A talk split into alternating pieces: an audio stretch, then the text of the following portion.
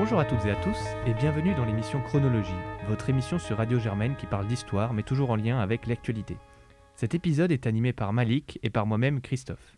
Aujourd'hui, nous allons parler du Brésil avec notre invité Gaspar Estrada. Bonjour. Bonjour. Merci d'avoir accepté notre invitation. Vous êtes politologue, vous êtes diplômé de Sciences Po, vous enseignez à Sciences Po et vous êtes directeur exécutif de l'OPALC, l'Observatoire politique de l'Amérique latine et des Caraïbes. Vous vous êtes penché sur la politique étrangère de la France en Amérique latine, mais aujourd'hui nous vous recevons pour évoquer la lutte anticorruption au Brésil. On le sait depuis quelques semaines maintenant, euh, l'opération anticorruption Lava Jato, traduisée par Lavage Express, s'est finalement terminée dans l'indifférence générale au Brésil alors qu'elle avait suscité un fort engouement populaire à ses débuts. Pendant sept ans, les investigations menées dans le cadre de l'opération ont permis la révélation de scandales à grandes échelles qui ont impliqué le groupe pétrolier Petrobras ou encore l'entreprise du BTP Odebrecht. De nombreuses personnalités politiques issues de tous les partis ont été impliquées dans des scandales puis condamnées. Et les investigations, menées par un juge du nom de Sergio Moro, ont provoqué indirectement la destitution de la présidente Dilma Rousseff en 2016, mais surtout ont conduit l'ancien président Lula en prison juste avant la campagne présidentielle de 2018, dont il était le favori. Toutefois, plusieurs vices de procédure ont été mis en lumière et il a été libéré en novembre 2019, soit juste après l'élection présidentielle. Et récemment, en mars 2021, il a recouvré ses droits politiques et est donc autorisé à se présenter lors des prochaines élections de 2022. Pour commencer, Monsieur Estrada, euh, nous allons diffuser un patchwork qui synthétise l'actualité brésilienne avant d'écouter vos réactions à ce sujet.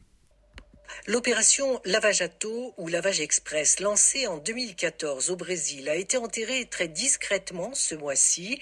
Cette enquête, considérée comme l'une des plus grandes opérations anticorruption de l'histoire, a abouti à la condamnation de 174 personnes, à la mise en cause de grands patrons, de responsables politiques, dont des chefs ou ex-chefs d'État au Brésil, au Panama et au Pérou, Lavajato a découvert un vaste réseau de pots de vin versés par le géant du bâtiment Odebrecht à des responsables politiques de quasiment tous les partis pour obtenir des contrats auprès de la compagnie publique de pétrole Petrobras. Mais l'opération anticorruption, qui a inspiré la série Au Mecanismo sur Netflix, a elle-même connu le scandale lorsque le site d'investigation The Intercept a révélé en 2019 des implications plus politiques que judiciaires dans les enquêtes menées notamment contre l'ancien président Ignacio Lula da Silva.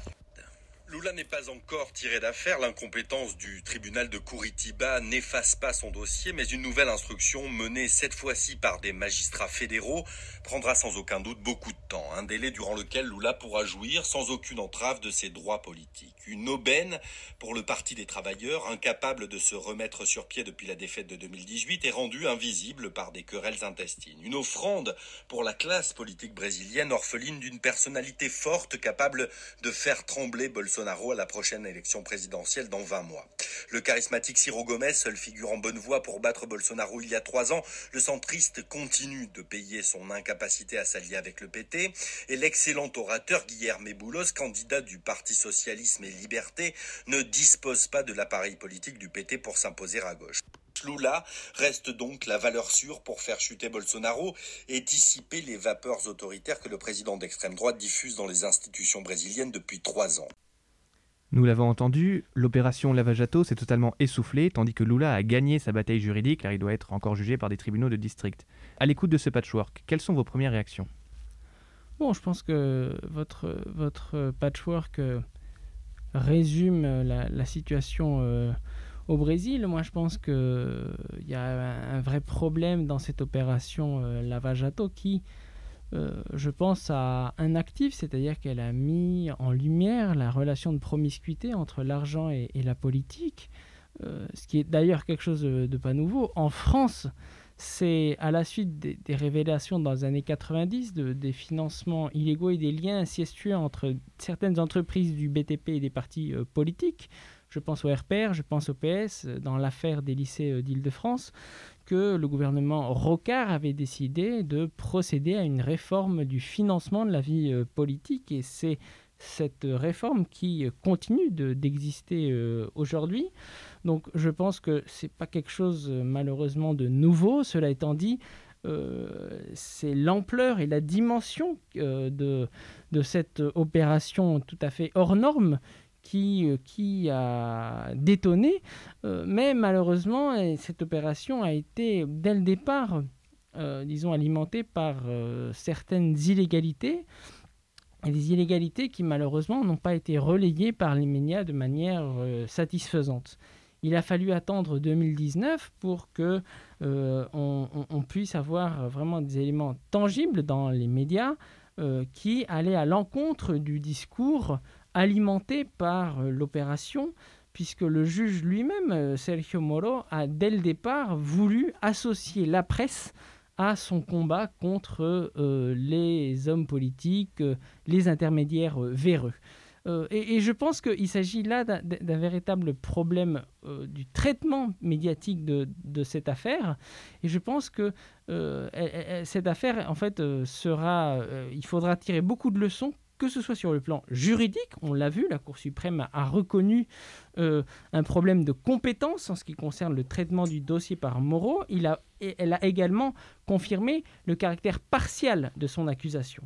Euh, mais je pense que la presse doit aussi, elle aussi, euh, travailler et réfléchir sur les raisons qui l'ont conduite à soutenir de manière, je dirais, aveugle cette opération pendant de nombreuses années, ce qui a eu des conséquences très importantes, puisque c'est du fait de cette opération que le discours antipolitique est né et s'est développé au Brésil, euh, et ce qui a conduit par la suite euh, à l'élection de Jair Bolsonaro. Donc je pense que cela, ce n'est pas un élément mineur, d'autant plus que Sergio Moro, donc l'homme qui a condamné euh, Lula, est devenu par la suite ministre de la Justice. Donc de ce point de vue-là, il a joué un rôle central dans, dans cette affaire. Il ne s'agit pas uniquement d'une question indirecte, une question de perception, mais il a été vraiment un acteur politique. Euh, et donc de ce point de vue-là, je pense que cette affaire hors norme euh, nous, donne beaucoup d'enseignements à, à, tirer sur le plan de la politique latino-américaine et aussi sur le plan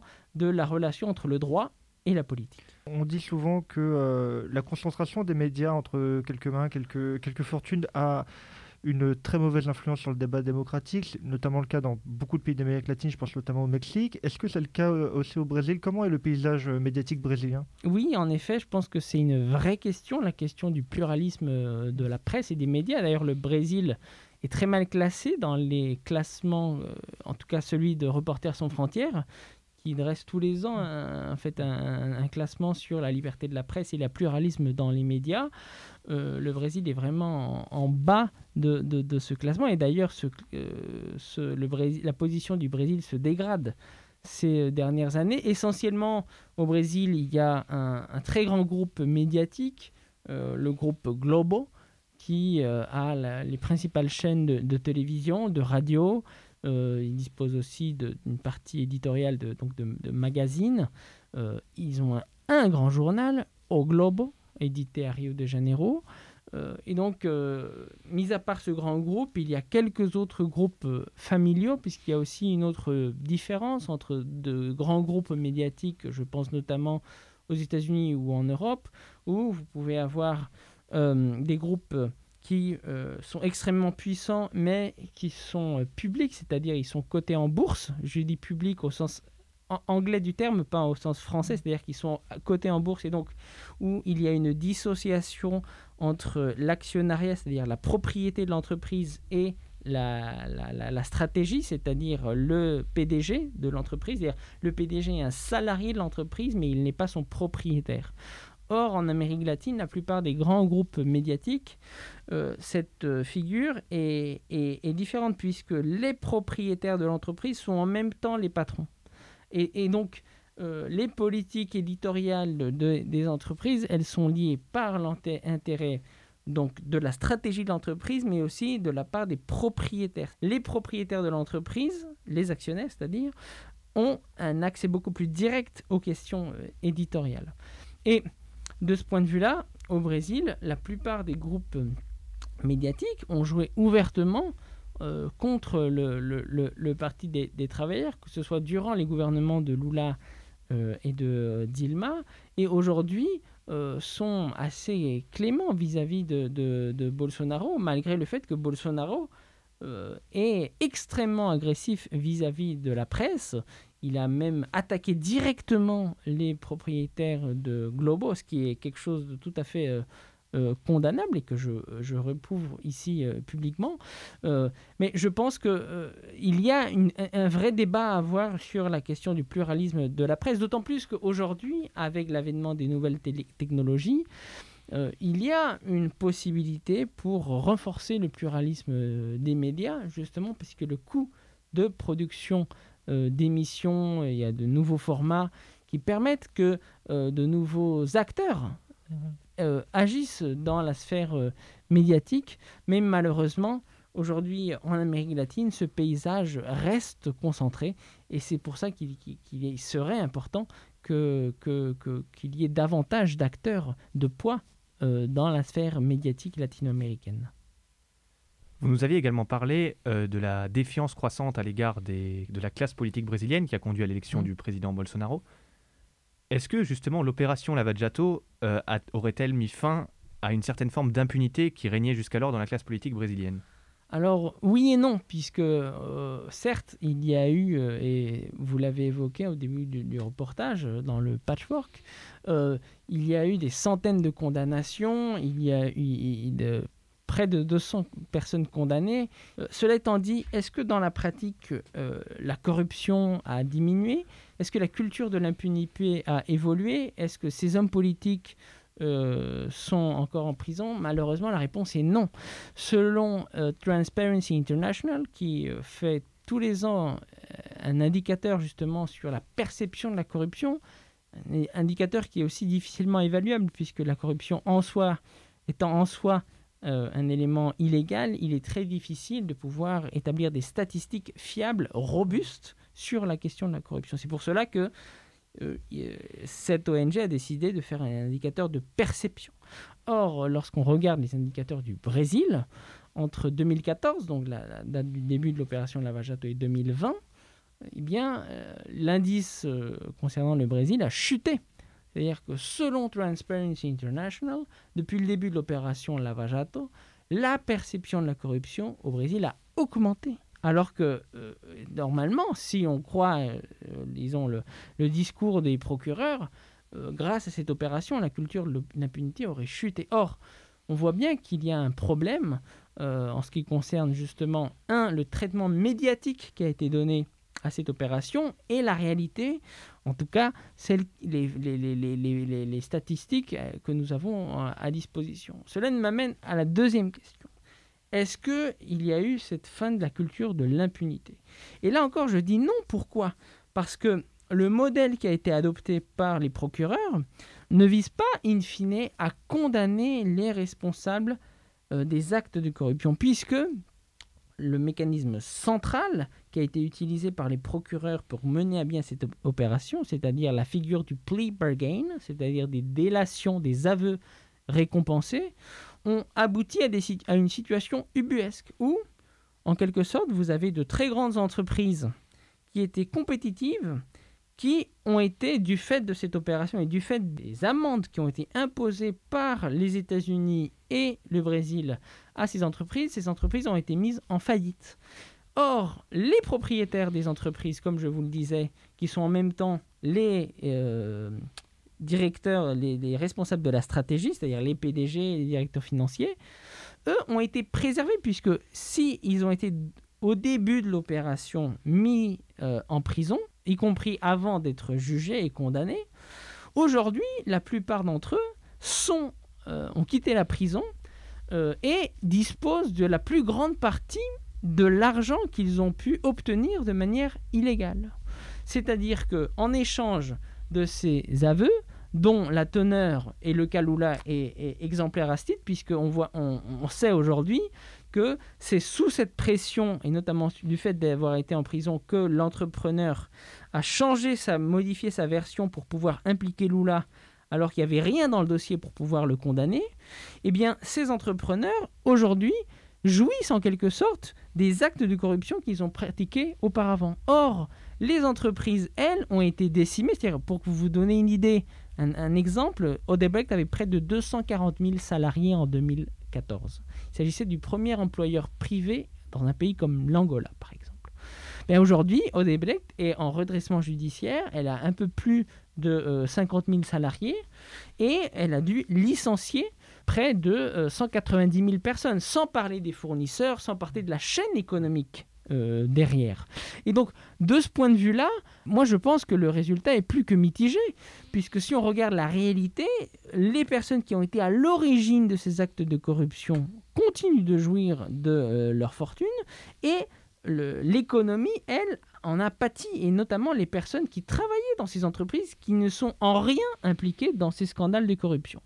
Donc c'est pour ça que moi je suis vraiment très très très sceptique par rapport à, à, cette, euh, méthode, à cette méthodologie qui a été utilisée par euh, euh, les procureurs. Moi je pense qu'au contraire, ce qu'il aurait dû fallu faire, c'est pénaliser les responsables de ces actes de corruption, c'est-à-dire les propriétaires des entreprises puisqu'ils sont en même temps stratèges et actionnaires, et faire en sorte que, que l'entreprise ne soit pas pénalisée, mais les responsables de ces crimes. Or, ce n'est pas du tout ce qui a eu lieu. Euh, cette euh, dimension internationale euh, de, du scandale Odebrecht, donc évidemment dans des pays d'Afrique ou je crois même qu'ils avaient quelques broches en Asie, est très forte en Amérique latine. c'est un scandale donc, de, de, corruption qui a éclaboussé pas seulement le Brésil, mais d'autres pays, surtout d'autres chefs d'État. Oui, absolument. Oui, bah, c'est pour ça que cette opération est hors puisque elle a touché bah, au moins une dizaine de pays euh, en Amérique latine, mais les procureurs en charge de cette opération ont fait des demandes de coopération judiciaire à plus d'une cinquantaine de pays. Euh, c'est-à-dire la Suisse a été extrêmement impliquée dans, dans, cette, dans cette opération. Euh, je sais qu'il y a eu également des commissions rogatoires en France, au Portugal, en Espagne. Et sur le plan politique, il y a eu énormément de répercussions dans la plupart des pays latino-américains. D'ailleurs, quelque chose qui a été orchestré par le, par le département de la justice euh, des États-Unis, puisque euh, le communiqué de presse qui a révélé au monde entier le fait que euh, Odebrecht donnait des pots de vin à des hommes politiques en Amérique latine, euh, n'est pas, euh, n'est pas été transmis aux agences de presse par les procureurs brésiliens. Il, est, il a été publié le 21 décembre 2016 par le DOJ, donc le, Department of Justice des États-Unis, dans une opération qui visait à déstabiliser euh, cette, cette entreprise et surtout à garantir le fait que cet accord entre Odebrecht et le DOJ ait lieu avant l'arrivée au pouvoir de Donald Trump. Pour prendre la dimension de ce, qui a eu lieu, il ne faut, pas oublier aussi la politique intérieure américaine. Euh, Donald Trump a été, euh, durant sa candidature à la présidence des États-Unis, extrêmement critique vis-à-vis de cette loi FCPA qu'il estimait étant contre-productive euh, vis-à-vis des intérêts américains. Et donc, durant sa campagne électorale, il avait critiqué à plusieurs reprises euh, justement la mise en œuvre de cette loi et les procureurs américains du DOJ étaient extrêmement inquiets quant à l'éventuelle arrivée de Donald Trump à la Maison Blanche. Donc lorsque Donald Trump gagne les élections en novembre, les procureurs américains qui sont en train de négocier cet accord avec Odebrecht pour euh, imposer ces amendes, euh, eh bien, ils sont pris de panique puisqu'ils estiment que l'une des premières mesures de Donald Trump va être de mettre fin au FCPA et donc ils ne pourront pas euh, conclure avec euh, les entrepreneurs brésiliens. Et donc c'est pour ça qu'ils décident de hâter le processus euh, de, signature des amendes et en gros de, l'accord passé entre le DOJ et Odebrecht pour éviter que Donald Trump puisse revenir sur, sur cette affaire. D'où la publication à la veille des fêtes de Noël de, de ce communiqué qui a eu un impact énorme, puisque c'est à partir de ce moment-là où l'opération Lavajato, qui était vraiment focalisée sur le Brésil, est devenue une affaire internationale. Et donc, ça a changé la nature de l'opération. Des anciens chefs d'État, ou même des chefs d'État en exercice, ont été impliqués dans ce scandale, en Colombie, au Panama, au Pérou, euh, au Mexique. Et donc, ça a véritablement changé la nature de cette affaire. On, l'a entendu dans le patchwork, le, Panama et le Pérou ont été fortement euh, touchés par cette, euh, par cette affaire. On connaît notamment l'histoire du suicide du président péruvien Alan Garcia en septembre 2019, je crois, la veille de sa condamnation pour corruption.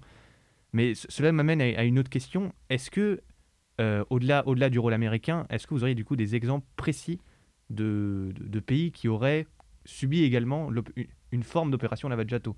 De sorte que le, modèle brésilien de lutte contre la corruption s'est exporté au Pérou, au Panama Comment, ça s'est fait concrètement en fait?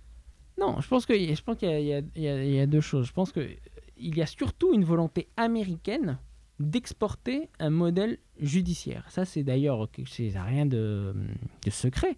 Ça fait même partie de la structuration du DOJ, qui est un des, des, min- des ministères ou des départements les plus internationalisés de Washington.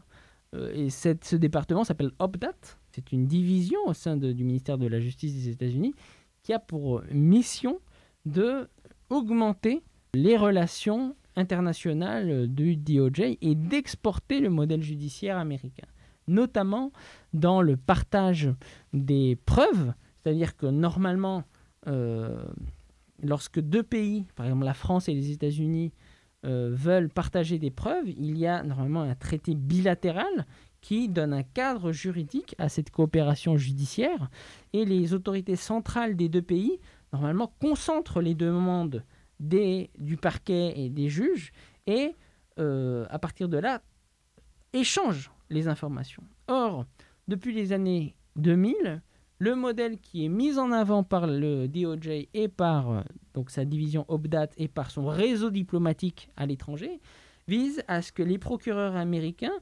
échangent directement avec leurs homologues étrangers sans passer par les autorités centrales. Et donc ça, ça change complètement la nature des relations internationales sur le plan judiciaire, puisqu'il n'y a plus du tout de traçabilité des échanges, puisque tous ces échanges se font via Telegram, via WhatsApp, et donc il n'y a aucun registre, disons, formel de ces échanges. Euh, alors les procureurs américains disent ouvertement qu'il s'agit d'une méthode qui permet de faciliter et de fluidifier les échanges, mais ça pose énormément de questions par rapport aux capacités d'audit, notamment de la part du pouvoir législatif, des actions du pouvoir exécutif en matière de coopération euh, euh, judiciaire. Et donc, pour venir à votre question, euh, ce qui s'est passé dans le cadre de l'opération Lavajato, avant même le début de l'opération, les États-Unis ont développé en Amérique latine, mais ailleurs, euh, en Europe également, des programmes de coopération pour former des membres du pouvoir judiciaire de plusieurs pays, dont le Brésil, à ces techniques d'investigation, à cette volonté de constituer des groupes de travail anticorruption, euh, à imposer la figure du plea bargain dans le droit interne des pays en question, dont le Brésil, euh, mais aussi au Mexique, au Pérou, et euh, et ces échanges informels. Et donc, de ce point de vue-là, euh, ce qu'on a pu voir par la suite, c'est suite justement à, ce, à ces énormes scandales médiatiques qui est apparu dans les années 2015-2016, euh, des volontés des pouvoirs euh, judiciaires de, ces pays-là d'avancer dans ces investigations. Alors, tout dépend du niveau d'indépendance, du niveau de volonté de, de- de ces pouvoirs judiciaires. Alors, dans certains pays, ces, ces- recherches euh, n'ont quasiment abouti sur rien. Je pense notamment au Mexique.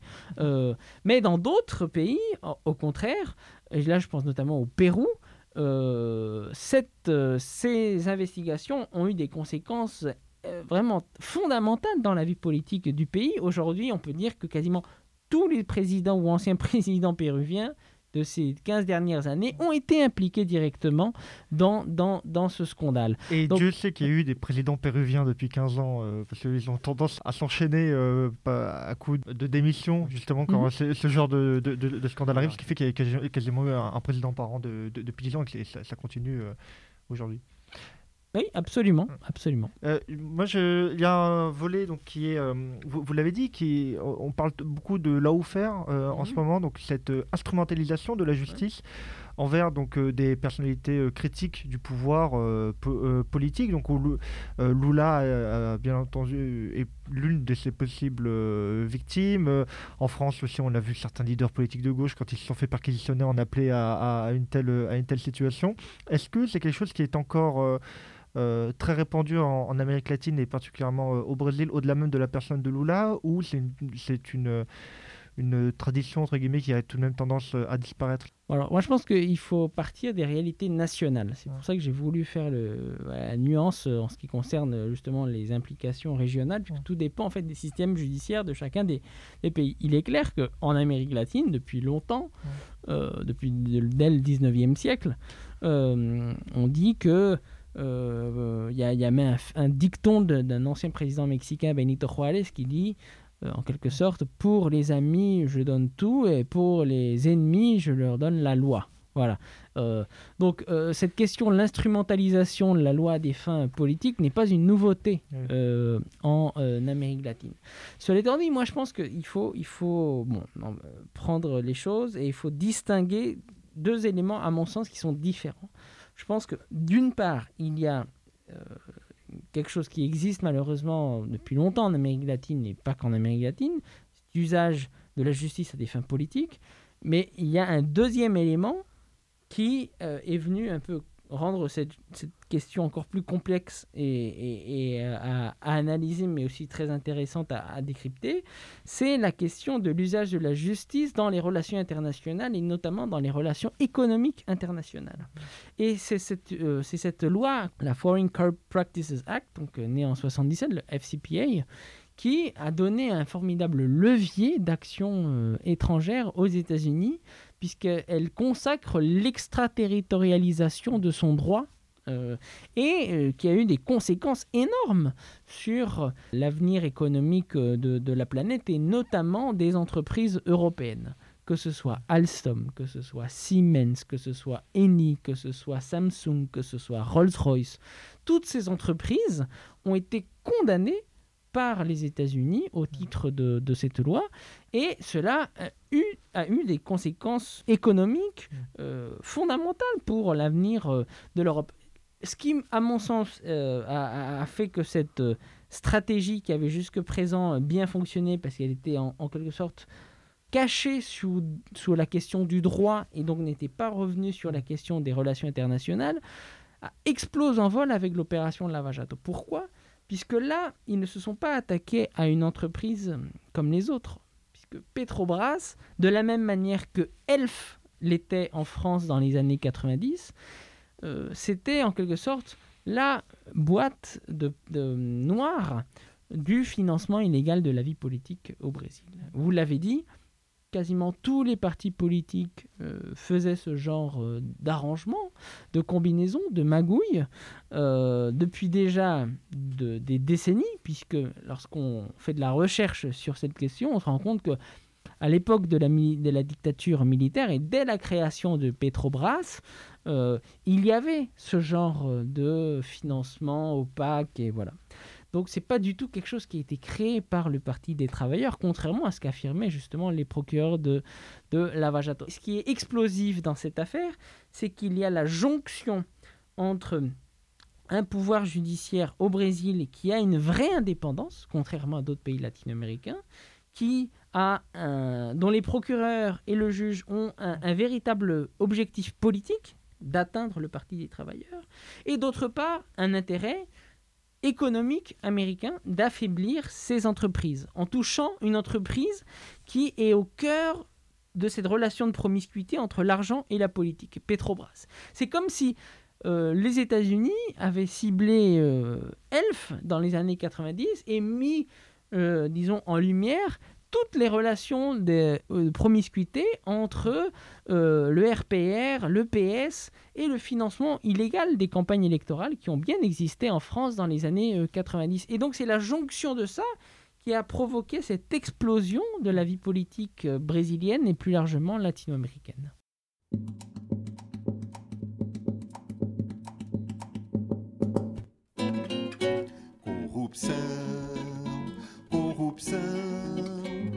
Temos todos que combater a corrupção.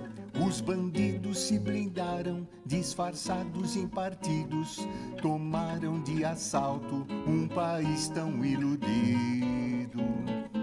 Enriqueceram suas vidas com conluios e tramóias e quadrilhas tão unidas. Mas hoje fogem que nem rato, se esquivando da justiça do Moro e da Lava Jato. Corrupção, corrupção. Temos todos de combater a corrupção. Bien, nous venons d'écouter la musique Samba des Corrupção, euh, choisie par notre invité, Monsieur Estrada. Pourquoi ce choix? Parce qu'elle elle illustre bien euh, le- à quel point euh, cette lutte contre la corruption et l'opération Lava Jato est rentrée dans la vie des, des- des- des Brésiliens. Euh, cette euh, chanson donc, euh, qui a été créée en 2017, c'est-à-dire au moment où cette opération était au sommet de sa popularité, eh bien, était rentrée dans la vie quotidienne des Brésiliens. Et ça, je pense que c'est un élément marquant, puisque si l'on voit l'histoire récente du Brésil, on pourrait dire que il y a eu la dictature militaire, donc des années 60 jusqu'aux les années 80, puis la transition à la démocratie, euh, avec euh, une décennie de réformes économiques, notamment euh, sous les mandats du président Cardoso. Et par la suite, le discours du Brésil, en tout cas vu de l'étranger, c'était un pays qui devenait progressivement un acteur dans la vie internationale, un, ac- un- un acteur dans le jeu politique international, un pays aussi qui réduisait les inégalités, où il y avait une croissance du, et un développement économique et social. Et euh, à partir de 2013, avec les grandes manifestations, euh, disons, dans, dans les rues, notamment des, des classes moyennes, il y a eu un changement dans cette perception. Et à partir de ce moment-là, l'actualité venant du Brésil était essentiellement liée aux faits de corruption, aux problèmes de mauvaise gouvernance, aux crises, euh, et avec l'élection de Jair Bolsonaro, avec euh, vraiment cette figure d'extrême droite et un pays euh, qui a sombré dans euh, vraiment le négationnisme sanitaire, euh, la radicalité euh, politique euh, et aujourd'hui avec euh, de sérieux problèmes euh, économiques. Et donc, l'opéra- euh, le, le but de cette, de cette chanson, c'est de, de- de- de montrer comment, euh, à, quel point une, opéra, une, simple, disons, euh, task force temporaire, euh, disons, de lutte contre la corruption, a transformé l'histoire du pays à tel point que des compositeurs ont fait des sambas en honneur à, l'opération de lutte contre la corruption, ce qui illustre bien à quel point elle a eu un impact euh, sur la société euh, brésilienne. Malheureusement, aujourd'hui, je pense qu'avec un peu plus de recul, on voit bien que euh, cette, cette, cette opération eh n'a pas eu les effets escomptés. Justement, vous dites que l'opération Lava Jato a vraiment fait rentrer dans la vie quotidienne des Brésiliens l'idée qu'il existe une lutte anticorruption. C'est bien ça. Mais cette lutte anticorruption n'était pas non plus totalement nouvelle au Brésil. On peut penser par exemple au scandale des mensualités Mensalao qui a eu lieu en 2005 et qui a touché plusieurs cadres du gouvernement brésilien à l'époque où Lula était président. On pense notamment à José Dirceu, qui était le, chef de cabinet de Lula, ainsi que d'autres membres du Parti travailliste euh, qui avaient été condamnés parce qu'ils avaient versé euh, des pots de vin à certains députés en l'échange de votes pour les projets de loi de l'exécutif. Quel a été justement le retentissement du scandale des mensualités sur l'opinion publique brésilienne en 2005 Alors, en effet, je pense que la question de la corruption au Brésil est ancienne. Euh, je pense qu'on même on pourrait revenir encore plus en arrière, que ce soit sur le scandale du financement euh, et de la hum, campagne pour euh, changer la constitution pour que Cardoso puisse être réélu. Donc ça, c'était en 97. Il y a eu aussi euh, un schéma de pot de vin et d'achat de voix de parlementaires euh, durant l'année 97 justement pour pouvoir euh, obtenir cet amendement de la, de la Constitution. Donc tout cela vient de loin, effectivement. Je pense que là où il y a eu un problème particulier au Parti des travailleurs a été lié en fait au discours qui a été euh, mis en avant par euh, ce parti depuis sa fondation jusqu'à l'arrivée de Lula au pouvoir en 2003. Pourquoi? Puisque le Parti des travailleurs revendiquait sa, sa- différence vis-à-vis du reste de la classe politique euh, brésilienne et revendiquait une forme d'altérité euh, par rapport à, ce mainstream. Et lorsque Lula arrivait au pouvoir, justement, il, euh, il voulait justement mettre fin à ce système clientéliste de, de construction des majorités Or, il a été rattrapé par, très rapidement, il a été rattrapé par la réalité. Il, a fait face à un Parlement morcelé, extrêmement fragmenté. Et donc, euh, il a compris très rapidement que s'il voulait gouverner, s'il voulait avoir une majorité au Parlement, il allait devoir composer justement avec euh, cette classe politique euh, traditionnelle qui vit de subventions, de soutien ici ou là, de nomination de personnalités à tel ou tel poste. Et en quelque sorte, euh, Lula a surpris les Brésiliens euh, là où on ne l'attendait pas, c'est-à-dire dans l'économie, dans la mise en place de politiques sociales innovantes. Mais en revanche, il a déçu là où, les, euh, là où ses électeurs l'attendaient, c'est-à-dire euh, cette volonté, in fine, de faire la même chose que les autres, c'est-à-dire de nouer des alliances, de faire des pactes avec ces, ces femmes et hommes politiques de la classe politique euh, traditionnelle.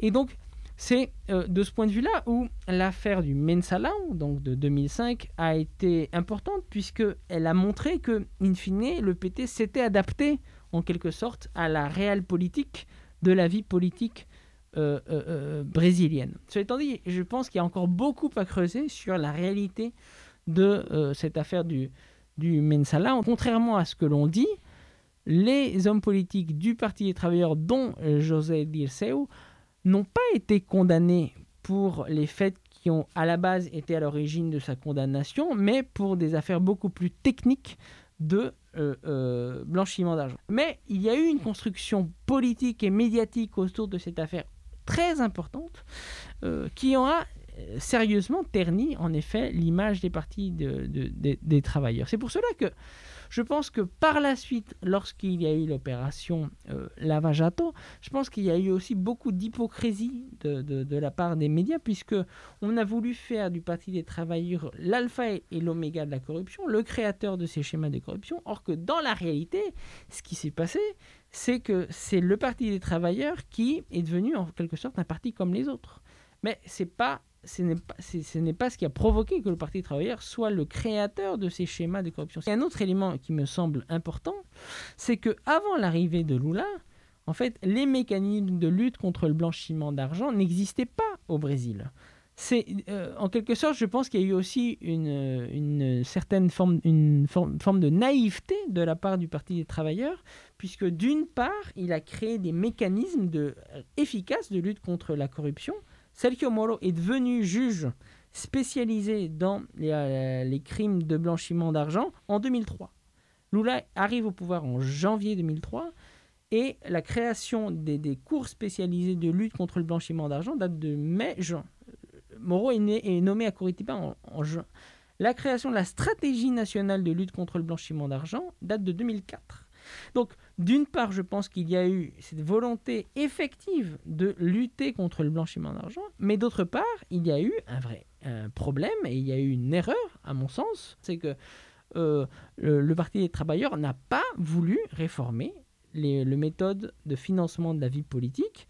Elle a pensé, et le, Parti des travailleurs et euh, la majorité de Lula a estimé qu'il pouvait continuer à euh, travailler comme toujours, comme d'habitude. Or, euh, s'il crée des mécanismes efficaces de lutte contre la corruption, il était clair qu'à un certain moment, cela allait avoir un impact sur la question du financement illicite des campagnes électorales, puisque euh, ça rentre dans, le cœur du, blanchiment d'argent. Donc, je pense qu'il y a eu une vraie euh, naïveté de la part des hiérarques du Parti des travailleurs. sur la question de la, Hein? Judiciarisation. La judiciarisation de la vie politique, merci Christophe. Euh, euh, on en parle beaucoup donc euh, en Europe en ce moment, en France même, on a vu un nombre de plaintes records déposées contre le gouvernement pour la lutte, enfin pour la, gestion de la crise sanitaire. on sait que la situation actuelle de la lutte contre le Covid au Brésil était quand même assez, assez catastrophique, notamment dans les régions très pauvres du Nord-Est, notamment dans à la ville de Manaus par exemple. Est-ce que Bolsonaro, qui a une, non-gestion totale du problème, qui a euh, lui-même eu le Covid, mais qui a dit que c'était qu'une simple grippette. Euh, est-ce que ça, y a des hum, procédures euh, de la même nature qui sont portés contre Bolsonaro. J'ai une autre question, c'est est-ce que ça dépend vraiment de lui? C'est-à-dire qu'on sait que le Brésil est un pays euh, fédéral, donc où il y a une très grande autonomie euh, des régions, des régions administrées. Donc est-ce que ça n'est pas plutôt entre les mains des gouverneurs au Brésil de gérer ça? Alors, Commençons par le commencement. alors, Bolsonaro, en effet, fait face à plus d'une centaine de demandes de destitution qui ont été présentées devant euh, la présidence de la Chambre des députés, qui a cette prérogative d'ouvrir ou non une procédure de destitution. Euh, cela étant dit, moi je pense qu'il est improbable que cette procédure de destitution euh, soit ouverte à court terme. En premier lieu, puisque compte tenu en fait de la popularité de Bolsonaro dans l'opinion, Bolsonaro garde un socle qui est important dans l'opinion, malgré tout ce que vous avez pu évoquer, malgré ce désastre euh, sur le plan euh, sanitaire, économique, social, cette polarisation politique. Près entre 25 et 30% des Brésiliens maintiennent leur confiance à, l'action de, Bolsonaro. Donc, dans ces conditions, je pense qu'il est difficile d'ouvrir cette, cette procédure malgré toutes ces demandes qui, émanent de, nombreux secteurs de la société civile organisée, euh, de l'opposition, euh, cela étant dit, il est clair que les conditions politiques de l'exercice du pouvoir de Bolsonaro euh, sont de plus en plus fragiles, puisque euh, les principaux piliers du pouvoir de Bolsonaro, à savoir le soutien des partis de centre droit, de ces petits partis euh, formations qui avaient soutenu auparavant Cardozo, qui avaient soutenu Lula, qui avaient soutenu Dilma, qui hier soutenaient Temer et qui aujourd'hui soutiennent Bolsonaro, eh bien, restent fidèles euh, au président brésilien, justement grâce à l'octroi de ministères, de postes, de subventions, c'est-à-dire en faisant la même chose que les autres partis, euh, les autres gouvernements, pardon, auparavant. Euh, mais cette majorité euh, commence à être de plus en plus friable. La, situation politique au Brésil a évolué avec le retour aux affaires de l'ancien président Lula. Euh, il commence, qui commence à dialoguer justement avec ces formations de, centre droit. Donc, il y a un marché qui commence à, à s'opérer au Brésil dans la perspective des présidentielles de 2022. Donc, la fidélité de ces partis commence à s'étioler. D'autre part, sur le plan euh, des marchés financiers qui jusqu'à présent et des milieux d'affaires qui jusqu'à présent étaient un soutien de l'action de, Bolsonaro, eh bien les conséquences de vraiment de cette hérésie sanitaire, de ce déni, euh, commencent aussi à se faire sentir. Puis, pourquoi?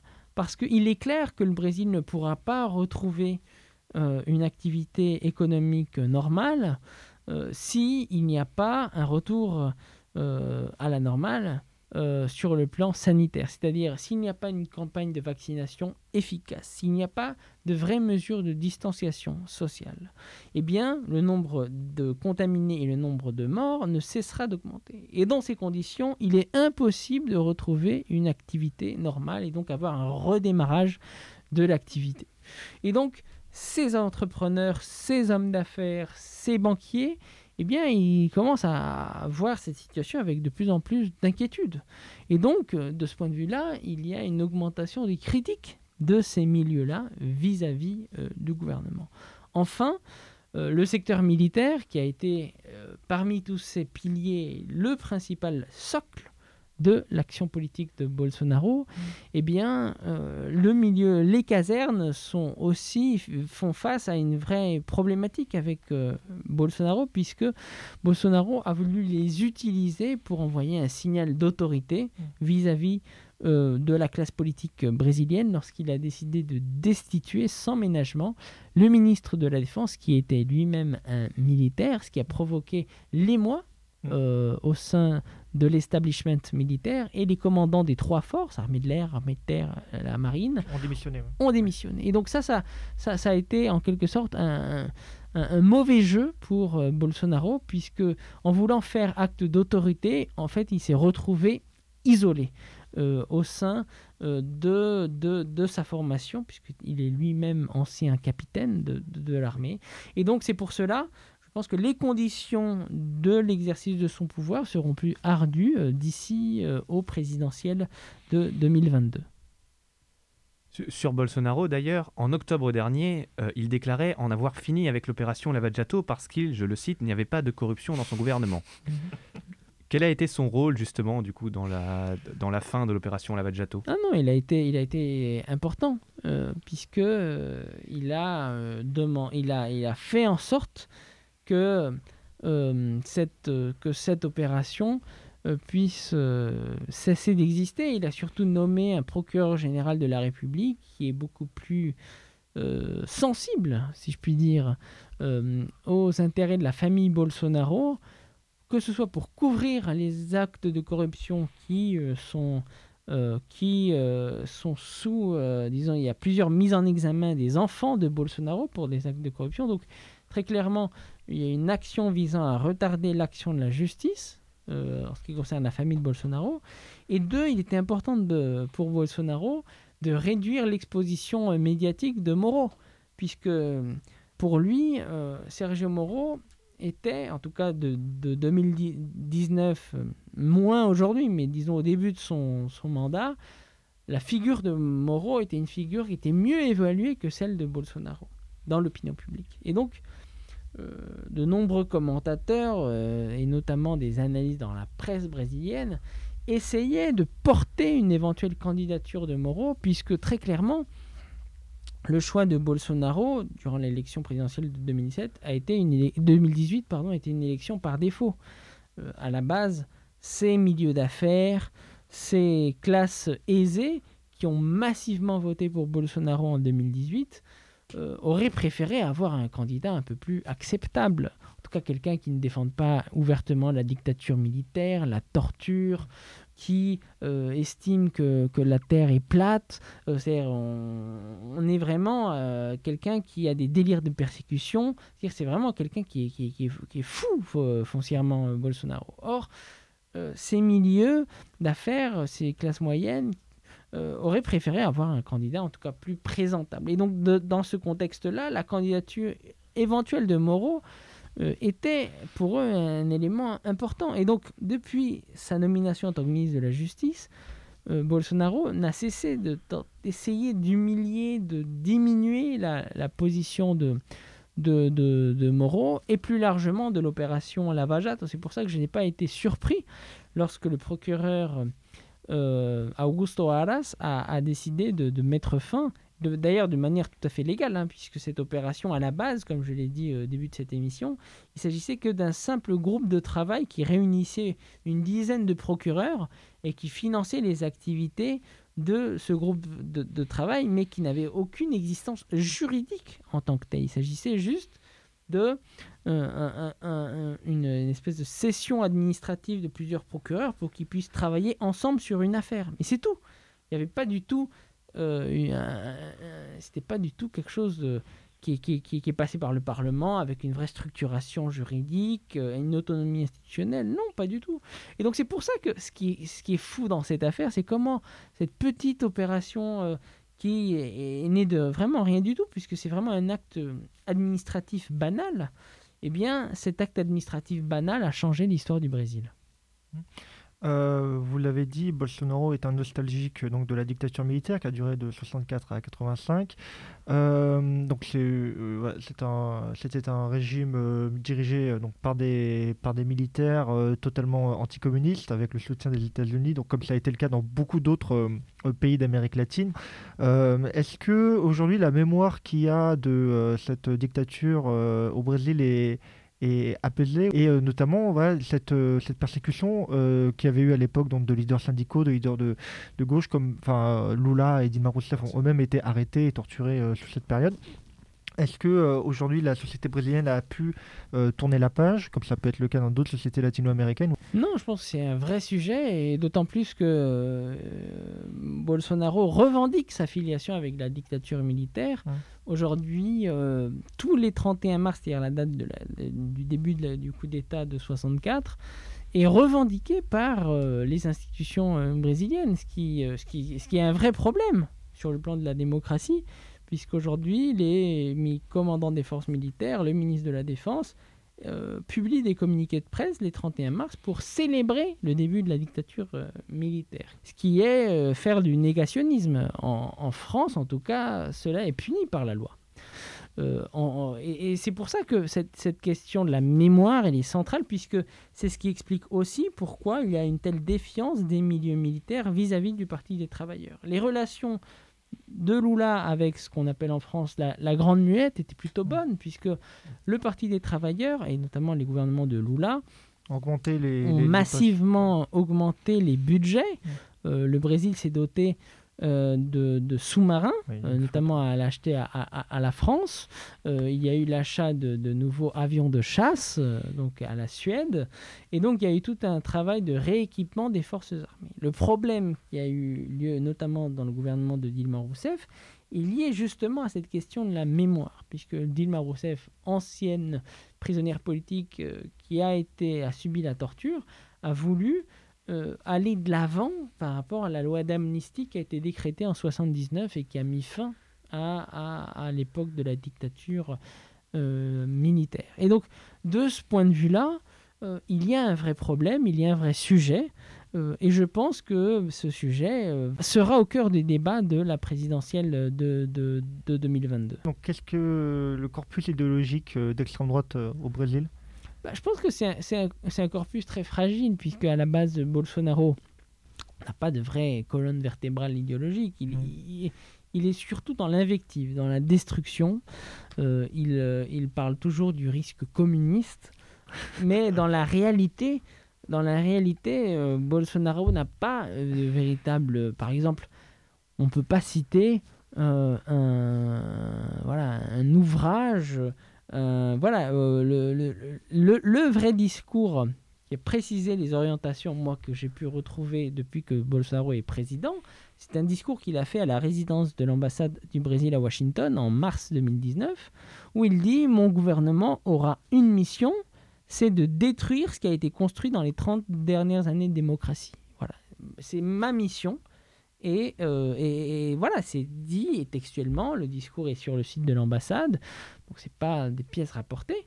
Donc euh, voilà, je pense que euh, à partir de là, on peut se donner l'idée de ce que peut être le corpus idéologique de, de l'extrême droite, ce qui est essentiellement, je pense que si on doit le catégoriser de manière simple, c'est euh, une volonté de mettre fin à toutes les politiques en faveur des minorités, que ce soit les pauvres, que ce soit les noirs, que ce soit les gays, que ce soit les LGBT, que ce soit les Indiens. Voilà, c'est mettre fin aux politiques en faveur des, des- minorités, une relation euh, de rejet épidermique vis-à-vis de tout ce qui est lié à la Chine, euh, une soumission unilatérale euh, aux, aux- États-Unis, une peur alimentée du communisme, euh, complètement euh, imaginée. hein. Mm. Euh, Euh, Lula était à Cuba il y a quelques semaines. Voilà, c'est le seul lien que je peux voir encore avec la politique brésilienne Voilà. et le communisme. mais, euh, mais, mais, mais donc de ce point de vue-là, c'est essentiellement des, des, des lubies Mm. euh, et des fantasmes. Mais des fantasmes qui jouent sur les émotions, sur les émotions, et euh, on, on sait bien que les électeurs parfois se laissent guider par les émotions à l'heure de voter. Sur- les relations avec les États-Unis, on sait que Jair Bolsonaro était très proche de l'ancien président Donald Trump. Est-ce que l'élection de Joe Biden va changer les rapports, va changer l'admiration qu'entretient euh, Jair Bolsonaro à l'égard des États-Unis? Sûrement, sûrement. Et d'ailleurs, c'est comme ça que le perçoivent les démocrates, puisque euh, il me semble que Jair Bolsonaro a commis une grave erreur euh, l'année dernière lorsqu'il a soutenu ouvertement, que ce soit lui ou les membres de sa famille, la candidature de Donald Trump à la présidence des États-Unis. Cela a été très mal vécu, très mal perçu par euh, les équipes euh, démocrates euh, de la campagne de Joe Biden, puisqu'il y a eu même des déclarations du fils de Bolsonaro à la Maison-Blanche en pleine campagne présidentielle américaine où il disait soutenir, le Brésil soutenait la candidature de Donald Trump. Et donc, ce qui fait dire à certaines autorités et à certains démocrates que, in fine, Bolsonaro n'aime pas les États-Unis. Bolsonaro n'est pas un pro-américain, il était un pro-Trump. Et de, de ce point de vue-là, aujourd'hui, il y a beaucoup de questions par rapport à la politique brésilienne de Biden. Euh, Est-ce que Biden va utiliser, comme on dit en anglais, the carrot or the stick? C'est-à-dire, est-ce qu'il y aura une approche euh, plus euh, amicale ou une approche plus dure vis-à-vis de l'administration brésilienne? Aujourd'hui, Biden a très clairement fait comprendre que le Brésil n'allait pas avoir le même niveau d'interlocution que, que par le passé. Euh, Bolsonaro a été l'une des dernières autorités qui a pu échanger avec Biden lorsque ce, lorsque ce dernier a été élu, donc ce qui traduisait une sorte de déclassement euh, diplomatique. Aujourd'hui, la, la principale question, en tout cas la question qui compte pour euh, Washington, c'est la question climatique. En tout cas, dans sa relation avec le Brésil. Est-ce que le Brésil euh, va accepter euh, de euh, rentrer dans cette coalition pour le climat qui est montée par les États-Unis, où la Chine participe, euh, les pays européens. Et de mon point de vue, c'est la vraie question du moment. Est-ce que les États-Unis vont réussir à intégrer et vont réussir à imposer au, Brésil le fait de revenir sur, disons, dans le- les négociations climatiques internationales? C'est pas gagné. On va voir ce qui se passe dans les jours et les semaines qui viennent. Euh, donc, euh, on a abordé donc euh, les relations États-Unis-brésiliennes. Vous pouvez revenir en deux mots sur entre la France et le Brésil, parce que je rappelle à nos auditeurs que la plus longue fron- frontière française est celle qu'elle partage avec le Brésil via la Guyane. Comment ont été donc les relations entre Emmanuel Macron et Jair Bolsonaro, parce qu'en plus leur mandat coïncide globalement. hein. Oui, alors elles sont très mauvaises. Elles sont très mauvaises puisqu'il y a eu des attaques personnelles qui ont été faites par Bolsonaro au couple présidentiel. Ah oui, notamment et contre la femme. euh, oui, voilà. du président, ouais. euh, Brigitte Macron. Donc je pense que ce genre de déclarations très directes, très personnelles, n'ont pas du tout contribué à ce qu'il y ait euh, un rapprochement franco-brésilien. Je pense qu'il est quand même difficile d'imaginer une visite sur, au niveau présidentiel, euh, que ce soit de la France au Brésil ou du Brésil en France. Je pense que par ailleurs, il y a des échanges sur le plan plus technique qui, continuent d'évoluer, puisqu'il s'agit d'une relation importante pour la France. Euh, La plupart des entreprises du CAC 40 sont implantées euh, au Brésil, donc la France doit défendre ses intérêts, euh, notamment en euh, montrant euh, une, une certaine forme de présence diplomatique euh, dans ce pays. Mais il est clair que tant que Bolsonaro sera euh, au palais du Planalto, il n'y aura pas d'avancée euh, majeure sur le plan politique dans la relation bilatérale entre la France et le Brésil. Euh, merci beaucoup euh, Gaspard Estrada pour euh, avoir été euh, notre invité pour parler donc de ce qui se passait aujourd'hui au Brésil avec un retour donc sur toute cette actualité judiciaire et diplomatique très dense. Pour nous, on se retrouve donc dans une prochaine émission de chronologie sur Radio Germaine. Très bonne journée, merci.